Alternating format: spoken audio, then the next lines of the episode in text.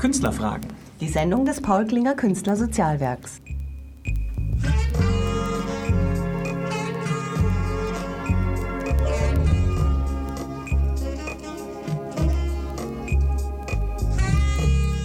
So, schönen guten Abend.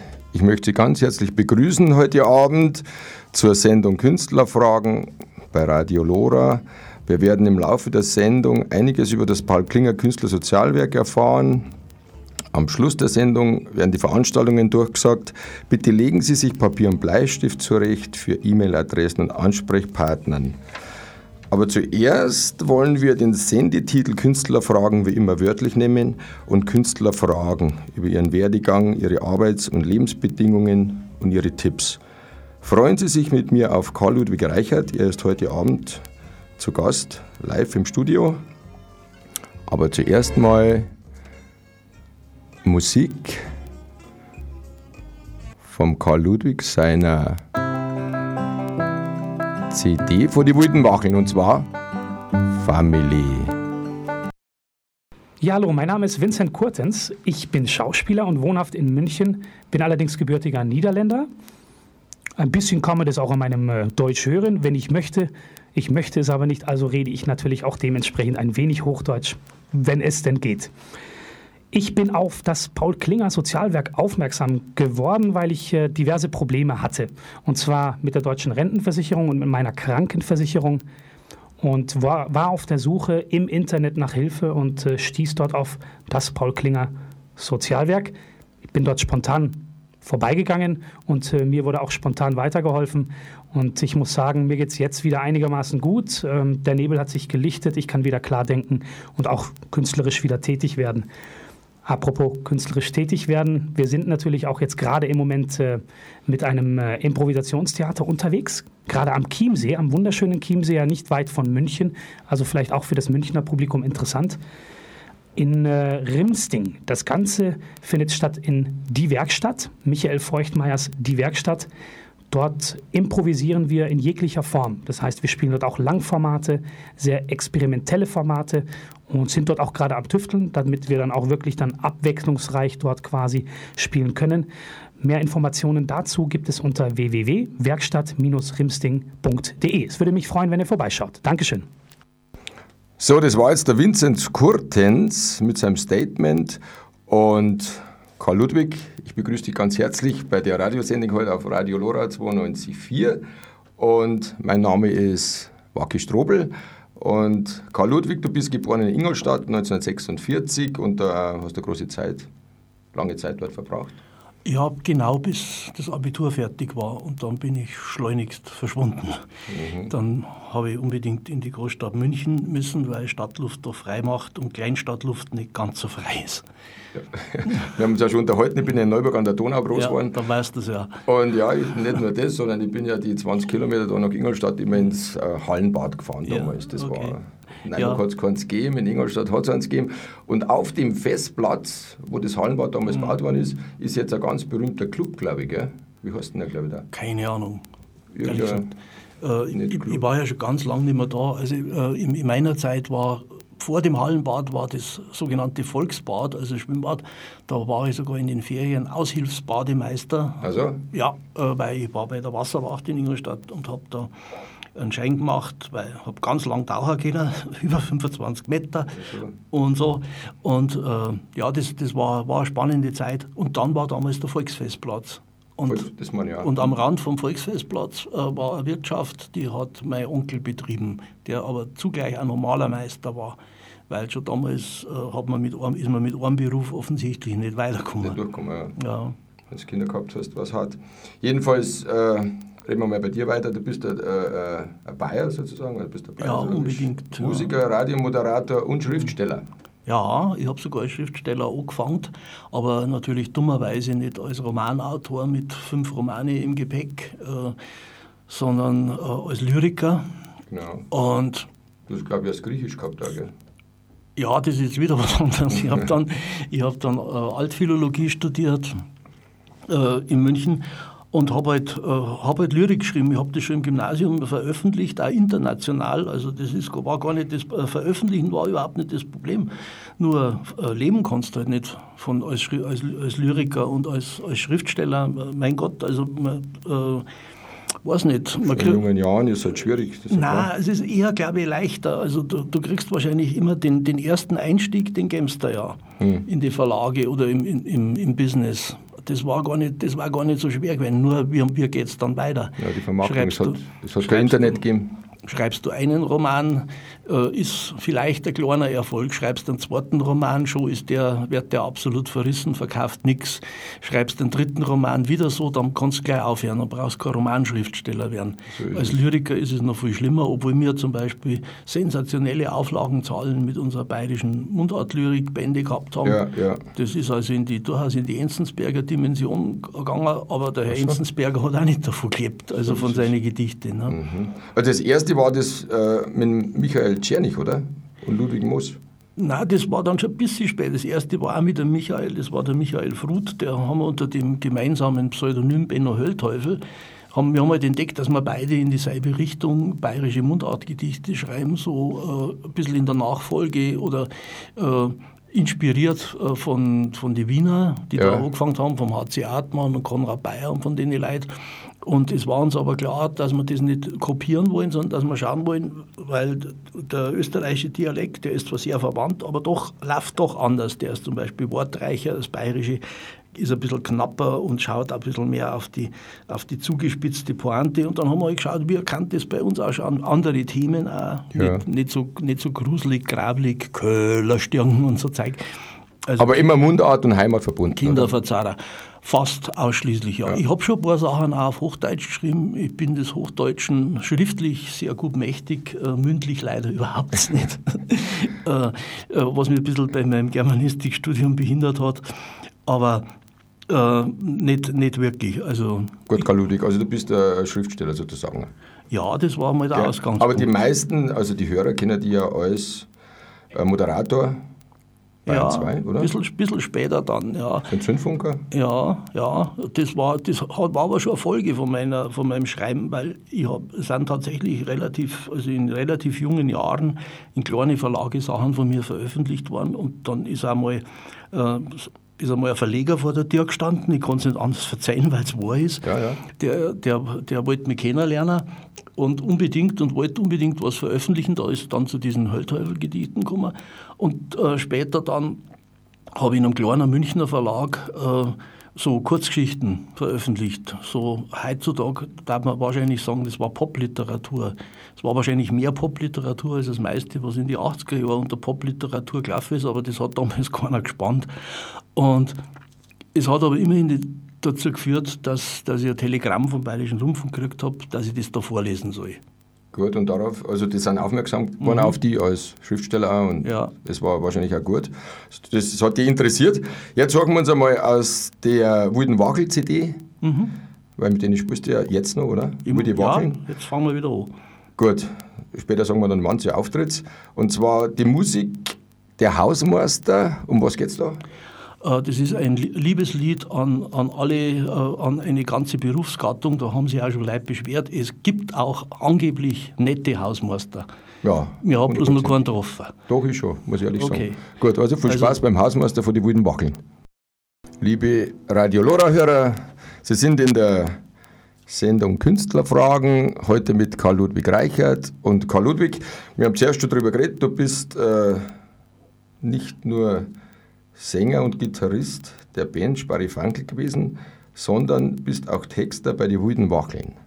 Ja, ich habe eigentlich immer Texte geschrieben. Ja, also für, halt für, für, alle Gruppen, in denen ich spiele, das ist eine, schon meine Hauptbeschäftigung. An, an, ansonsten äh, versuche ich meinen Gesang äh, menschlich kompatibel zu machen. Das ist gut. Werde also allmählich ähm, und, und spiele ein bisschen Gitarre. Aber äh, ich habe natürlich immer wunderbare Leute gehabt, die sich mit Musik besser auskennt haben wie ich und die dafür gesorgt haben, dass das Ganze sich dann ordentlich anhört auf Platten oder so. Also nicht nur Begleitmusiker, sondern auch Spätzchen, oder? Ja, nur, mhm. nur Freund. Also mhm. äh, ich, ich kann nicht, äh, ich, ich habe keine Lust mit, äh, mit irgendwelchen Leuten zum Spielen, mit denen ich persönlich nichts zum Tor habe. Also ja. das ist eine, ist eine andere Welt, das muss man von vornherein sagen. Andere Liga. Ich will da jetzt gar nicht groß drüber mosern oder so, aber äh, ich hätte keine Lust gehabt, Claudia Korek zu werden und ich hätte auch keine Lust gehabt, Willi Michel zu werden. das, ist, das ist gut. Jedenfalls, wir kennen dich nicht bloß als Musiker, also die meisten kennen dich als wirklich als Rundfunkmoderator. Und deine Sendungen Plus Session und Nacht Session sind ja eigentlich Kult, oder? Bei Leid? Keine Ahnung, aber es, es, kommt schon ab und zu mal eine E-Mail und sagt, hast nicht ganz schlecht gemacht, freier mir auch. Und äh, das Tolle ist einfach, dass ich das nach wie vor machen kann, äh, weil natürlich die Gesamtmedienlandschaft sich unheimlich verändert und weil Sachen, die uns früher Spaß gemacht haben, jetzt vielleicht gar nicht mehr das äh, sind, was äh, so wahnsinnig gewünscht wird. Ich weiß nicht. In jedem Fall meinen also immer wieder Leute, sie müssen das alles ganz neu erfinden und viel besser machen als äh, andere das gemacht haben, haben wir damals übrigens auch gemeint, wie wir mit unseren langen Haaren reingekommen sind und alle erschreckt haben. Insofern ist das in Ordnung. Und äh, ich, ich, möchte einfach nicht gern Programme machen, wo ein Computer die Musik aussucht und ich dann bloß noch irgendwas dazu verzeihen darf. Im, und dadurch rutscht man natürlich ein bisschen in die, äh, an die Ränder des Programms, also nachts um zwei, aber ideale Sendezeit kannst du machen, was du willst. Ja, also wunderbar, zwei Stunden freies Programm, fast wie Radio Lora. Ganz stark. Äh, was mich noch interessiert hat, die Blues Session Sendung. Mhm die ist doch immer Sonntagnachmittag gewesen, um 4 Uhr, oder? Ja, das, das hat man zufällig gehört und denkt man, der, der Mann ist cool, der spielt genau den Sound, den ich eigentlich hören will. Und ja, du musst halt jetzt am Samstag hören, weil das ist einfach ein, ein, ein schlichter Programmtausch, das mhm. war eine interne Geschichte und jetzt haben sie uns, was ganz angenehm ist, am, auf den Samstag da. Also und, Samstag. Und wir sind einfach immer der Wurmfortsatz vom, vom Hörspiel, also wenn das Hörspiel lang ist, sind wir kurz und umgekehrt. Ja. Wir kämpfen um eine eigene Sendezeit, aber das weiß man nicht, ob das klappt. Das ist nicht alles so einfach gell? Nein, nein. Gut, jetzt, jetzt, entschuldige, wie sind wir zum Radio Kummer, Karl Ludwig? Durch ein Telegramm. Wie gesagt, durch meine ersten Bücher, äh, da haben sie zwei Institutionen bei mir gemeint. Das eine war Pardon, das war damals eine bekannte satirische Zeitung. Mhm. Die wollten mich als Redakteur haben und ich wollte aber nicht nach Frankfurt, da hätte ich nach Frankfurt müssen. Und ich wollte in München bleiben wegen meiner Frau, jetzigen Frau und damaligen Freundin, die ich da gerade kennengelernt habe. Und äh, das andere war der Rundfunk. Und dann haben sie gesagt, ob ich da ein Buch vorlesen will, das ich geschrieben habe. Und, ich habe in meiner jugendlichen Arroganz gesagt, ja, vielleicht schon, aber ich möchte bitte schön die Musik mitbringen. Mhm. Und dann habe ich halt alles mitgebracht, was damals äh, ziemlich weit vorn war. Also aktuell. Hendrix, Hendrix Velvet Underground. Aktuell war da gar nichts. Das war alles tiefster Underground. Das kann man sich gar nicht mehr vorstellen. Äh, John Mayall hat keiner kennt. Also das Maximum, was damals einer im, im damals im, im, im, Bayerischen Rundfunk gespielt hat, das war Sgt. Pepper von vorn bis hin. Das war also die Pioniertat überhaupt. Ja, Cream und so weiter haben schon auch gespielt, oder? Später. Ach so. Ja, ja, später. Gut. Muss man also einfach sagen. Später alles später. Und, äh, und wir haben das schon ein bisschen aufgerissen, also auf, auf, in der Hinsicht. Sehr schön. Und wir haben dann immer eine Sendung äh, etabliert, die hat geheißen Pop Sunday, das war eigentlich ein Vorläufer von einem demokratischen Radiomodell. Da hat nämlich jeder kommen können und einen Text vorlesen und dann hat die Vollversammlung, das waren die Leute, die da hingekommen sind zu dem Termin, völlig beliebig. War bloß ein Redakteur dabei, äh, der hat halt aufpassen müssen, dass wir jetzt nicht keinen Revolutionsaufruf machen oder irgendwas Verfassungsfeindliches. Ja. Aber sonst war das also absolut cool und dann haben die Leute abgestimmt, demokratisch, und gesagt, ja, das wird was, nein, das wird nichts, äh, das machst vielleicht nochmal und kommst dann wieder und so. Ist jahrelang gelaufen. Das, war, das war Kult. Das, das glaube ich gern. Was die Hörer vielleicht interessiert, wie bist du überhaupt als Kind? Hast du mein Radio gesehen oder ja, eine Sendung gehört? Freilich, Du hast mir erzählt bei deiner Großmutter. Ja, meine Oma, meine Oma, die, die hat es nicht so mit den Nazis gehabt und die hat eine Nachbarin gehabt, die war so, die war so 150-prozentig. Und dann hat meine Oma, die hat nicht viel Geld gehabt, die hat sie sich einen Volksempfänger gekauft seinerzeit. Genau. Damit da nicht, äh, damit, dann hat sie immer gesagt, ja, ich höre den Führer selbst bei mir zu Hause. Hat natürlich überhaupt nicht eingeschaltet. Und nach dem Krieg ist die Kisten noch rumgestanden und das war mittlerweile, das sind zwei Programme gegangen, Bayern 1 und EFN. Gott sei Dank ja auch EFN. Äh, Bayern 1 war schon okay, aber für ein Kind, aber EFN war der Hammer. Also das hat mir einfach das Hirn, das Hirn rausblasen. Habe ich das erste, ich war ja furchtbar, ich war ja, bin ja, bin ja nicht, nicht grundmusikalisch, ich habe kein absolutes Gehör, gar nichts. Ja, ja. im, im Musikunterricht, da habe ich mehr gewarnt wie gesungen weil ich es einfach nicht kennen habe. Und ich habe dann, hab dann gemerkt, Herrgott, die Typen dort, äh, die singen ja auch, ich habe zwar kein Wort verstanden, aber die singen ja auch so seltsam anders. Also es mhm. geht irgendwas. Ne? Das, mhm. war so, das war so ein Gefühl, ich war nur so ein Gefühl.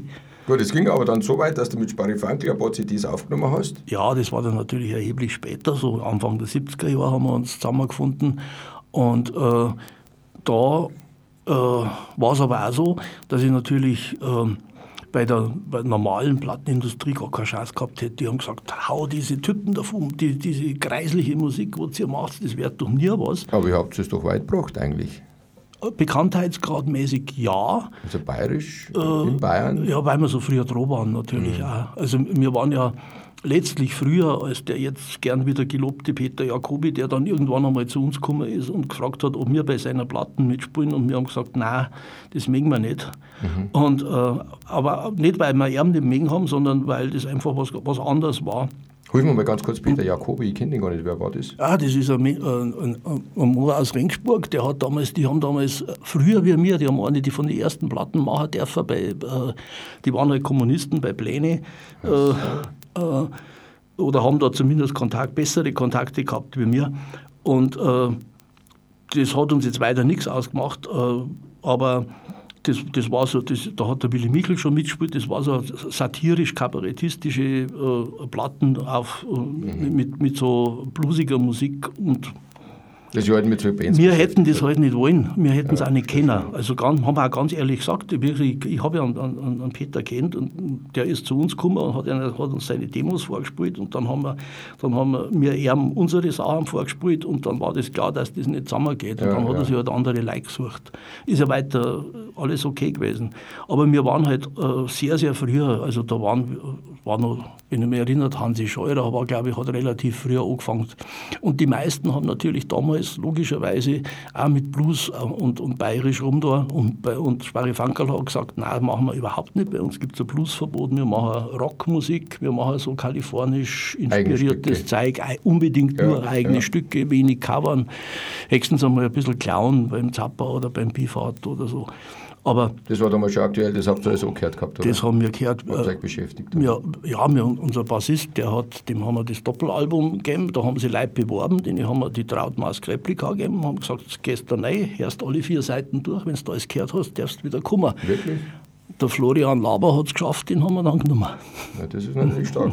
Jetzt sagen wir aus der ersten Sparifankal-CD, oder? Nein, ist die zweite. Die zweite war das. Die erste war elektrisch und live mitgeschnitten und die, die war so, das war so billige, das kann man fast nicht mehr von, von der Technik her heutzutage fast nicht, mehr, fast nicht mehr hören, weil das so leise ist. Also das müsste halt eigentlich zehnmal so laut sein und, und zehnmal so präsent. Äh, und das, das war aber eine ordentliche Rockgeschichte. und, und dann haben, sind wir umgeschwenkt und haben angefangen, akustische zu machen. Das war ja auch schon in den späten 70er Jahren. Gut, dann fangen wir aus der ersten Sparre Fankel Grüne Fliegen. Genau. Um was geht es da eigentlich bei den Grünen Fliegen? Ja, das ist ein ganz merkwürdiger Text. Da geht es um, um eine Zukunft, die uns, die damals äh, äh, vorhersehbar war und jetzt, uns, uns jetzt schon fast, also es ist eigentlich ein Ökologie-Thriller. Äh, Ah ja, gut, dann sind wir jetzt gespannt drauf, auf grüne Fliegen. Passt jetzt schon fast. Parifankerl. So, wir sind wieder da, Karl Ludwig. Äh, Karl Ludwig Reicher, geboren 46 in Ingolstadt. Wenn ich dich gleich fragen darf, ja. du hast ein Buch über die Marie-Louise Fleißer rausgegeben, du hast dich ja. damit beschäftigt. Ja. Das war aber ein Jahrgang, der ist ja Generationen vor dir geboren gewesen, oder? 1902? Ja, natürlich, aber äh, das Lustige oder Interessante da ist, ähm, meine jungen Eltern, also kaum dass ich geboren war, sind in das Haus gezogen, wo der berühmte Tabak- und Zigarrenladen in der Theresienstraße in Ingolstadt war. Genau. Und das heißt, äh, unten stand die Marie-Louis Fleißer und ich war als Baby irgendwo im vierten Stock drum. Und äh, wir haben uns dann flüchtig kennengelernt durch äh, durch die, unsere eifrige Lesetätigkeit, also man hat sich natürlich, die hat ja mit so einem kleinen Burm nichts anfangen können, aber ich war ja ein heftiger Leser und ich habe dann immer die Bücher von meinen Eltern auch äh, aus der Stadtbücherei geholt. Ich habe die Erlaubnis von meinen Eltern gehabt, wie ich zwölf war, ich habe alles lesen dürfen, ohne Einschränkung, wunderbarerweise, hat mir sehr geholfen. Dadurch lernte ich Henry Miller und solche Leute ein bisschen früher so. kennen als andere. In und, der Jugend schon. Ja, ja. Da lesen andere Mickey Mouse. Hat ja, da habe ich auch gelesen. Doch, ja, war wahnsinnig scharf. Aber die Kombination bringt es doch. Also, Ja, das ist klar. Das ist eigentlich das Spannende. Lady Chatterley und Mickey Mouse, das ist irgendwie heiße Sache. Und ähm, ich habe es dann nie richtig, mein, mein Bruder, der ist sieben Jahre jünger, der hat es dann viel besser kennengelernt, der hat in München, so, äh, in Ingolstadt so Schülerbewegungssachen gemacht und dann ist mein Mundartbuch gekommen, da war ich schon in München, 1972 oder was ist das rausgekommen und dann kriege ich auf einmal einen Brief von der Marie-Louise Fleißer, äh, sie hätte das Bücher gelesen und das hat ihr gefallen und ob wir uns nicht einmal treffen können. Und es, so ist halt eigentlich immer in meinem Leben gelaufen. Also äh, ich, ich, bin eigentlich, äh, man möchte es nicht möglich, für möglich halten, wenn man mehr auf der Bühne sieht, aber ich bin eigentlich schüchtern und gehe nicht von mir aus auf Leute zu und will was von denen, sondern es kommt zu Die mir. kommen, so wie ich heute auch. Und ja klar. äh, so wie du, genau. Und ich bin dann nach Ingolstadt gefahren, war ja okay, Eltern besucht und mich dann getroffen mit ihr. Und wir haben uns sehr gut vertragen und verstanden und ähm, haben ausgemacht, dass wir demnächst mal miteinander länger reden und spazieren gehen und so. Und gut, dann ist wieder ein Vierteljahr äh, ins Land gegangen, weil ich halt andere Sachen gemacht habe. Und, und dann war es soweit und dann ist es gestorben. Also das war eine relativ kurze Bekanntschaft. aber intensiv einfach. aber, Am schriftstellerischen ja auf alle Fälle. Ich habe dann angefangen, ihre Sachen zu lesen, habe mich schwer, schwerstens beeindruckt. Äh, und ich bin dann später halt äh, jetzt in, äh, in, in München beim, beim Deutschen Taschenbuchverlag gelandet mit ein paar Büchern, also über, eigentlich über Musik und so und habe dann eben, weil da gerade, habe dann vorgeschlagen, weil es eigentlich nichts gegeben hat, äh, jedenfalls nichts Präsentables, ob man nicht eine kleine Biografie, so einführende machen kann und das hat der Verlag dann auch gemacht und dann habe ich mich natürlich reingehängt und habe das, hab das gern geschrieben. Die TV-Verlag. Ja, ich Deutscher. Taschenbuchverlag. Jetzt ja. sagen wir mal ganz kurz, erzähl doch ein bisschen was über die Marie-Louise Fleißer. Sie hat den gleichen Vornamen wie meine Tochter, die heißt auch Marie-Louise. Äh, ich habe sie nicht gekannt. Ist das eine Bildungslücke oder?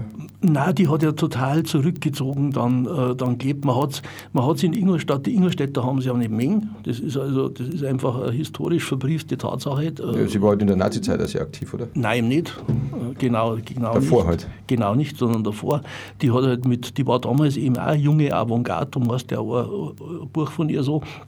Und hat sich mit Leuten wie Bert Brecht und so rumgetrieben. Genau. Also, ich meine, das war ja das, das war ja rotes Tuch für diese ganzen äh, Theaterstücke geschrieben. auch. ja, äh, und zwar skandalöse aus Sicht Ja. der Ingolstädter, der Ingolstädter äh, Soldaten. Das ist, Ingolstadt ist, das Nein, war schon seit dem 18. Jahrhundert, das ist eine Soldaten- und Hand. Handwerkerstadt. und äh, Kultur ist da, ist da äh, relativ schwierig immer schon gewesen. Äh, die haben zwar eine der ersten Universitäten gehabt, aber das war dann sehr katholisch ausgerichtet. Es eigentlich ein Zentrum der Gegenreformation. Also von fortschrittlich kann man da irgendwie schwer reden. Und das, hat- das hat halt auch da noch durchgehauen. Und die, äh, die Fleißerin, wie es in Ingolstadt genannt worden ist, die war so ein bisschen eine verfemte Person. Die hat man halt so einfach durch die Stadt äh, laufen sehen, aber keiner hat sich richtig an sie hintraut. Und, und es, hat, es hat noch einen anderen gegeben, äh, den haben sie fast noch mehr gefürchtet, das war der Richard Scheringer, das war so ein äh, Ex-Kommunist, da haben sie immer gemeint, der hat gleich einen Pferdefuß, weil der ist, äh, der ist da, oder nicht Ex, sondern es war tatsächlich ein Kommunist und der ist damals von, von sehr weit rechts äh, nach dem Ersten Weltkrieg nach sehr weit links gewandert und das waren also, ja gut, Provinz, man kann es in einem Wort zusammenfassen. Sie hat äh, speziell das, das, das Volk sehr gut charakterisiert und aufgeschrieben. Richtig. Vom Handwerker bis zum Soldaten bis zum Ja. Gelehrten. Alles Ja, weil das war das Milieu, das in Ingolstadt Das hat Sie interessiert. äh, das, äh, das einfach kennt hat. Also ich meine, viele, meisten Schriftsteller schreiben eigentlich, äh, glaube ich, über Sachen, die es kennen, das sollten sie jedenfalls. Ähm, was ihnen halt am besten liegt. ja, kommt, kommt, äh, kommt äh, der, der Literatur eigentlich schon zugute, wenn man sich mit dem, was man schreibt, auskennt.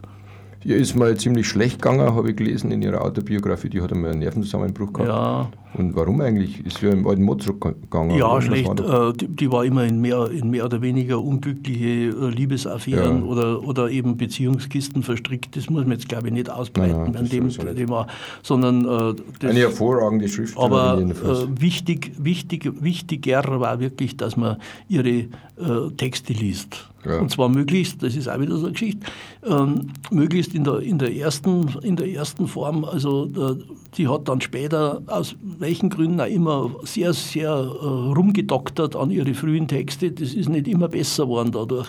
Also wenn man, wer zufällig an diese ersten Fassungen hinkommt, der ist äh, besser bedient. Mhm. Ist einfach spontaner, frischer, äh, radikaler. Gut. Jetzt von der Marie-Louise Fleißer ist äh, wahrscheinlich ein kleiner Sprung zu Frank Zappa, den hast du ein paar Mal ja. interviewt.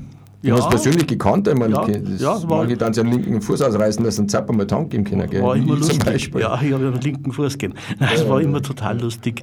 Äh, wir haben uns auch unter relativ bizarre Umstände kennengelernt. Dadurch merkt man es dann auch. Und, und, und äh, wir haben also, wir haben eben nicht, ich bin halt kein so ein Standardjournalist, ich kann nicht fragen, äh, wie war dein neues Album und was ist das Beste, äh, was du je gemacht hast, ist natürlich dein neues Album und der ganze Kass. Das haben wir uns immer geschenkt.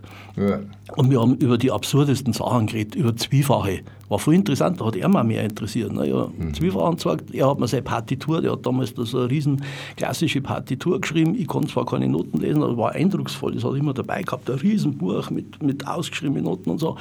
Und über so Sachen haben wir uns gesagt und, haben uns, und das war einfach viel spannender.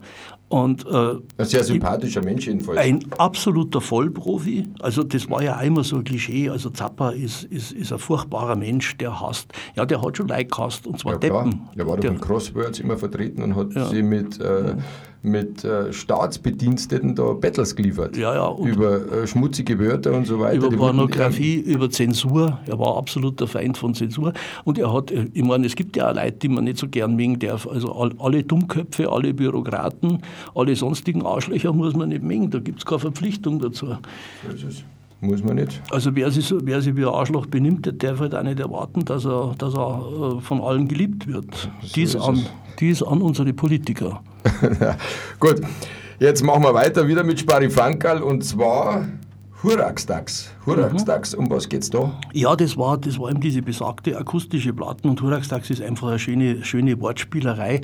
Und wir waren natürlich damals, äh, kann man schon sagen, äh, ein bisschen hippie und, und beginnend New Age infiziert. Also wir wollten, wir wollten die Welt durch uns selber verschönern und äh, haben halt dann so, das ist heutzutage kommt es einem fast ein bisschen kindisch vor, aber ich stehe dazu, weil es gibt da äh, eine kindliche Seite im Menschen, die fast überhaupt nicht mehr, äh, nicht mehr bedient wird. Und, äh, und Wo aber ich, sehr wichtig ist. Und ich finde die sehr wichtig. Ja. ja eine spielerische, eine kindliche, äh, naive Seite, die, der, die, die dabei nicht mit äh, doppelten und dreifachen Bödigkeit entgegentritt oder die hinter, jedem, hinter jeder Mauer nur eine zweite vermutet. Und da ist das, glaube ich, kein schlechtes Beispiel dafür. Gut, dann hören wir uns jetzt von Sparifankal Hurax Dax an. Sie hören die Sendung Künstler fragen. Und zwar ist heute zu Gast bei Radio Lora Karl Ludwig Reichert. Karl Ludwig, wir waren zuerst beim Zapper stehen und ganz kurz, äh, Künstler fragen, die Sendung beschäftigt Sie vor allen Dingen, wie wird man Künstler, die Reaktion der Eltern und Freunde, Lehrer, Verwandte etc., dann Ausbildungswege, Biografien. Mhm. Kunst an sich ist ja nicht jetzt äh, beschränkt auf nur Musiker oder Na, und, äh, Maler. Mein, äh, um das gleich zu beantworten, also Eltern sehen sowas nicht gern. Also bei mir war zum Beispiel ausgemacht, da gab es eine Verschwörung. Ich, ich, war eigentlich geplant gewesen als der nächste Oberstudiendirektor vom Gymnasium in Ingolstadt. Das hat aber halt einfach nicht funktioniert. Mhm. Und in dem Moment, wo man sich für, für so ein weitgehend freiberuflich künstlerisches Ding entscheidet. Und das war damals schon so, weil äh, so meine, meine spätere kleine Sicherheit als sogenannte Arbeitnehmer-ähnliche Person, die mir äh, erfreulicherweise viele interessante Projekte ermöglicht hat, weil ich halt nicht total aus dem sozialen Netz rausfall, äh, das war viel später. Das war erst so ab 1975, 76.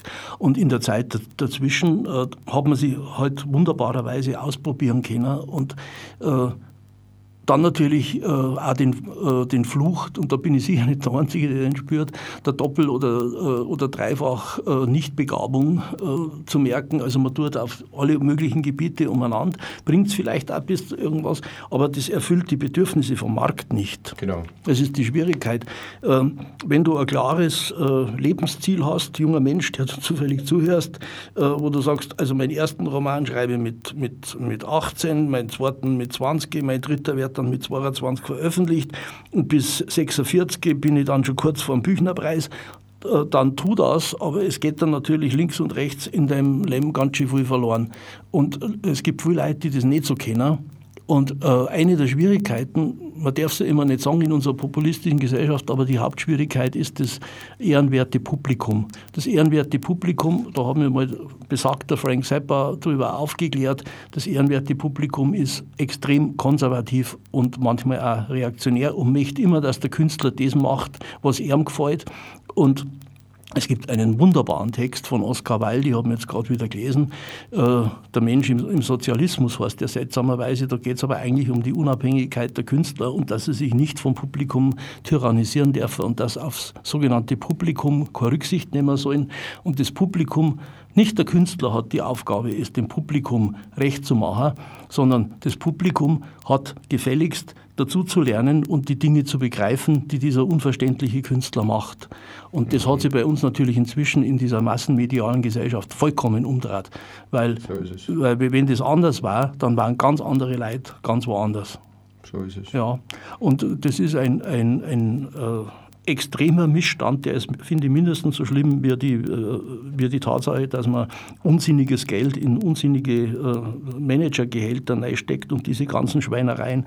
Äh, das viel größere Verbrechen ist das kulturelle, dass man Künstler, und zwar auf allen Ebenen und in allen Sparten, arm hält unterdrückt, äh, zu, zu, zu jämmerlichen äh, Lebensbedingungen, bloß weil der Van Gogh auch kein Geld gehabt hat, dass er sich Farben kaufen sie und, und, und sich das Arbeitschlag Stellt euch doch mal vor, Leute, was der für Brüder gemeint hätte, wenn er, wenn er was zum Fressen gehabt hätte. Ja, das, das sind diese ungeheuren Skandale.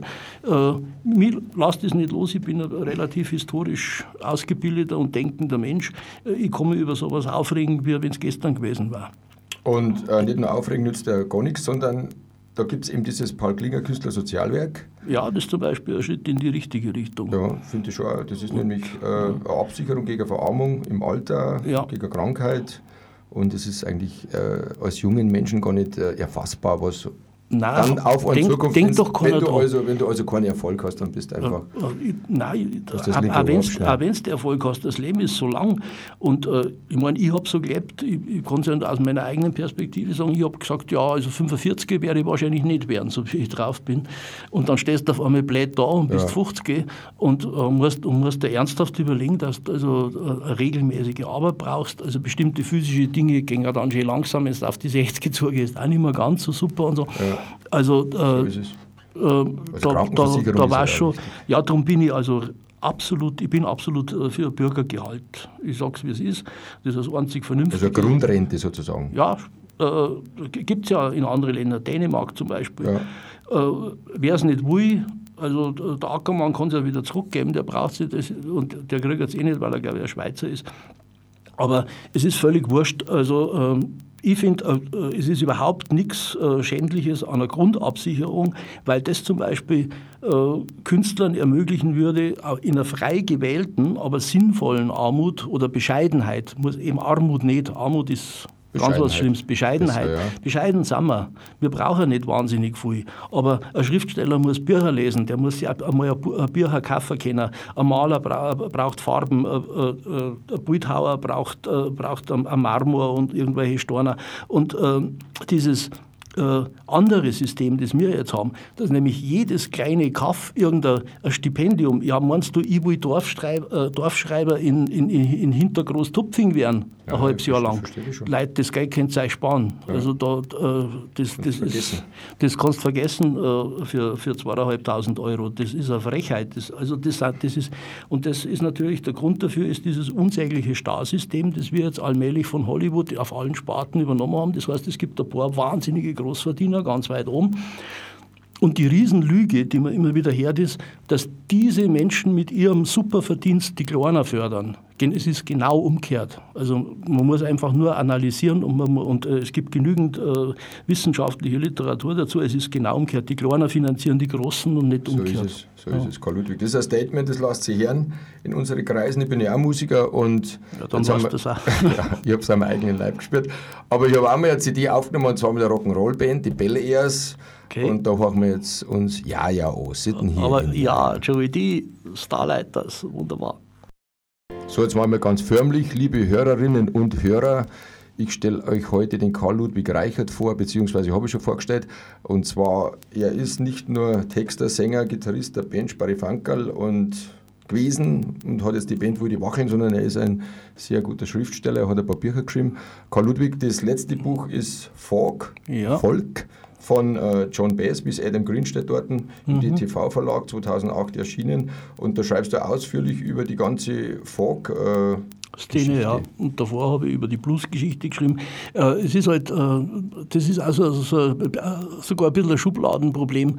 Ähm, ich darf immer über alles schreiben, was mit Musik zu tun hat. Und ich darf auch Bücher übersetzen, so äh, Musikerbiografien und so Sachen. Äh, eigentlich interessiere ich mich auch sehr für Literatur, da wird es schwierig. Da, das, äh, weil du wirst da in so eine Schublade reingesteckt und dann äh, bist du halt drin. da kannst du warten. Ja, und ähm, das ist alles nicht, das ist alles nicht so einfach. Aber ich habe dann schon Auswege gefunden. Ich, äh, ab und zu geht dann doch irgendwas. Und ähm, mei, diese äh, Sachbücher schreibe ich eigentlich sehr gern inzwischen. Am Anfang habe ich immer gemeint, ich muss Literatur schreiben, Romane und, und Gedichte und so. Und dann bin ich zu den Indianern gefahren und habe da eine Reportage drüber geschrieben in den 70er Jahren. Und da habe ich also Spaß dran gefunden. Da habe ich auf einmal gemerkt, ja, damit kann man eigentlich auch sehr viel, äh, sehr viel bewirken. Und es schadet ja nichts, wenn ein, ein Sachbuch äh, ordentlich geschrieben ist.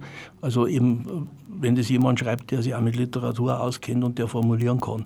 Und äh, das hat sich auch immer, die, die Sachen äh, sind auch ganz ordentlich äh, angekommen. Also das Buch Folk gefällt mir sehr gut. Ich habe nicht ja. nur drin geblättert, sondern das gefällt mir Ja. wirklich gut. Ich habe viel nicht gewusst, was du da schreibst. Ich schreibe natürlich auch, auch viel für Musiker, das ist auch klar. Die haben, also gerade beim Bluesbuch habe ich gemerkt, dass da einige Leute dann doch äh, auch was mitgekriegt haben, äh, wenn ich so manchmal ein bisschen polemisiert habe gegen die äh, zu schlechte englische Aussprache. Sagt, Leute, singt halt über das, was ihr selber erlebt habt und singt vielleicht sogar in eurer eigenen Sprache, wenn es geht. Genau, und so. Aber das ist kein Zwang, ich bin kein Bluespapst, ich bin kein Folkpapst, ich schreibe aber meine Meinung. Und äh, wenn es jemand interessiert, der ist immer herzlich dazu eingeladen. Ja, die Zeit hat auch Karl Und- Ludwig. und, und mein, äh, meine literarischen äh, Vorlieben, die bringe ich zum Beispiel bei, jetzt gleich wieder unter bei einer Veranstaltung am nächsten Montag, also in ein paar Tagen, äh, im Fraunhofer Theater. Da lese ich also einer Werkauswahl von Gustav Landauer im Rahmen von einer Veranstaltung zur Räterepublik. Da habe ich auch mal mit jemandem zusammen ein Buch drüber gemacht. Und wenn die Zeit dann noch langt, dann spiele ich auch noch ein paar Lieder dazu, ein paar aufrührerisch Ist das revolutionäre. jetzt im Wirtshaus oder in der Kulisse? Das ist in der Kulisse. In der Kulisse. Ja. Also hinterm Fraunhofer geht es noch, was zum Kino runtergeht, Genau. rechts geht es in die Kulisse rein und da, Da- ist am Montag der Karl Ludwig. Genau. Beim ist das Club Thema? Das Thema ist Gustav Landauer als, äh, als Schriftsteller. Gustav Landau als Schriftsteller. Gut, jetzt sind wir soweit. Es geht um die Veranstaltungen. Können wir da ganz kurz. Veranstaltungstipps für den März. Am Dienstag, den 3. März, möchten wir Sie einladen zu unserem Paul Klinger Stammtisch. Künstler und deren Gäste treffen sich ab 18.30 Uhr in der Bar Roy, Herzog Wilhelmstraße 30 am Sendlinger Torplatz. Die Jazzsängerin Jenny Evans und ihr Mann, der Schlagzeuger Rudi Martini, werden uns diesmal beehren und auf der kleinen Bühne für uns spielen. Und auch den Donnerstag, den 19. März, müssen Sie sich merken. Da zeigen die Künstler des Paul Klinger Künstlersozialwerks Solidarität mit Bürgern in Not. In den Räumen des H-Teams, einem Verein, der Bürgern in Not hilft, zeigen die Malerin Monika Müller-Leibel und die Fotografin Dorothea Loftus ihre Arbeiten in der Ausstellung Im Verborgenen liegt die Schönheit. Ulf Lehner liest und die Musikerin Friederike Brun kommt extra zur Vernissage aus Hamburg zu diesem Anlass. Am 19. März um 19 Uhr in Sendling in der Plinganser Straße 19 in den Räumen des H-Teams. Am Freitag, dem 27. März, hören Sie uns wieder mit der Sendung Künstlerfragen. Dann geht es um Fotografen und ihr Business. Wir erwarten als Studiogäste Hans Däumling, an der Fachhochschule München zuständig für Fotodesign, und den Fotografen Hubertus Hamm. Thema wird sein Soft Skills, Marketing, PR und Coaching für Fotografen und Fotodesigner. Durch die Sendung führt sie die Journalistin Katharina Knies. Wer vorher schon mehr wissen möchte, kann sich auf unserer Homepage informieren.